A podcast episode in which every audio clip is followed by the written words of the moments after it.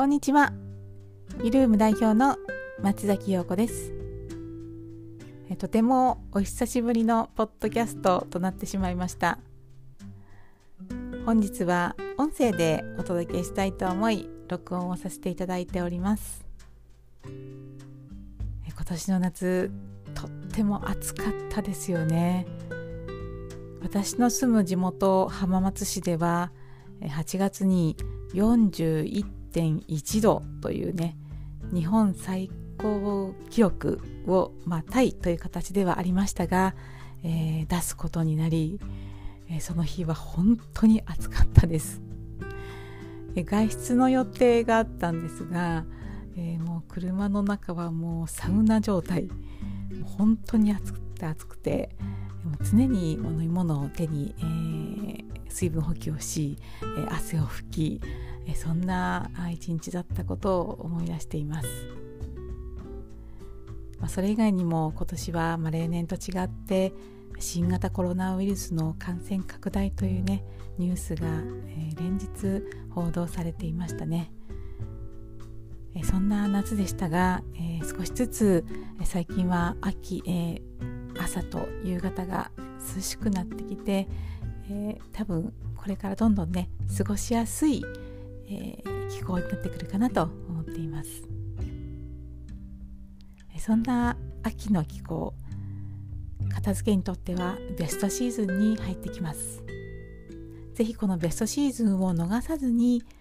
えー、年末に向けてお片付けを進めてみるのも、えー、おすすめです。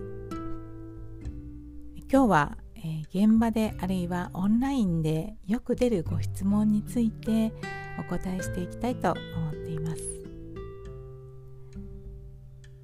捨てることが苦手です。あるいは捨てることができませんといったご質問お悩みは本当によくお伺いします。これは私も過去に同じように悩んでいたことだったのでその気持ちは本当によくわかります。今日は2つにポイントを絞ってお話をしていきたいと思っています。1つ目のポイント。これは感情を抜きにした基準を明確に意識して取り組むこと。何のことって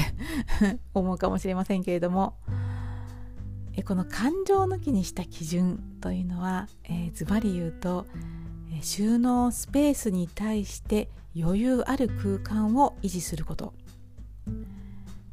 数字として表すとすると、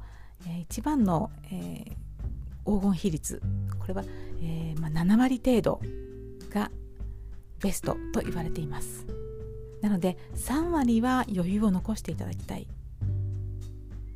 でここで大事になってくるのがこの7割にするためにどうしたらいいか。これはもう一つしかありません。優先順位をつけてものを選んでいく。大好きなお洋服でもクローゼットに入る量というのは必ず上限があります。この上限を意識することでリバウンドのないクローゼットあるいはその他の収納スペースが完成されます。この3割の余裕というのが実は心の余裕につながってくる大切なポイントになってきます。そして2つ目の基準。実はこれは1つ目のポイントとちょっと真逆な内容になります。2つ目は感情を大切にして基準をイメージすること。ん？これもどういうこと？って思われるかもしれませんが、れはねブログでもメルマガでもおそらく何度も申し上げてる基準です。家の片付けを始める前は必ず、えー、理想の暮らし暮らしの中で何を優先していきたいのか大切にしなければいけない暮らしの基盤は何だろうそして自分がイメージする空間のイメージそういったものをしっかりと、えー、捉えてから取り掛かること。そしてこれを大事にものを選んでいかなければいけません。なおかつ先ほども言ったように優先順位をつけていく。といったことが大事になってきます。暮らしというと、まあ、とても抽象的で、まあ、ぼんやりとしたイメージと、えー、思われがちですがこれをいかに、えー、分かりやすくするかというのも、えー、一つ、えー、ポイントです。例えば大好きなファッションをイメージするように、えー、ご自身の家の空間心地よい空間をイメージする、まあ、インスタグラムやピンタレストといったツールを使うのもおすすめです。また優先順位これは、えー、メモなどに書き留めておくこともいいと思います。あるいは、えー、スマホのメモ機能を使ってもいいと思います。LINE でもいいと思います、えー、言語化してそれをしっかりとイメージする。家事と子育てがスムーズにこなせるようになりたい。家計の無駄を省いて貯蓄を増やしていきたい。家が大好きになりたい。そしてこれおそらく一番多いんじゃないかなと思う理想の暮らしです。友達を気軽に呼べる空間にしたい。これは現場でも本当によくお伺いする理想の暮らしの一つです。気軽にね人を呼べるお家ってとっても自慢なお家ですよね。そしてもちろんご自身も自分も、えー、そこにいることがとても心地よく幸せと感じられる空間なわけです、まあ、この理想の空間というのをしっかりと言語化して、えー、お片付けに取り組む。そしてなおかつこの感情抜くにした基準ですね。7割これを優先順位をつけて選んでいく。ただしどうしてもやっぱりポイントを押さえたとしても選べない時があります。源泉というのは止まってしまうとずっとあのそのまま時間だけが経過してしまうので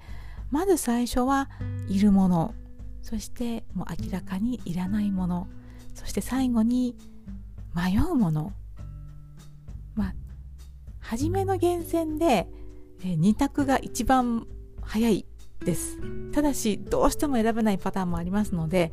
最初はとにかく手を止めずに選んでいくことが大事になってきます。いるものいらないもの迷うもの。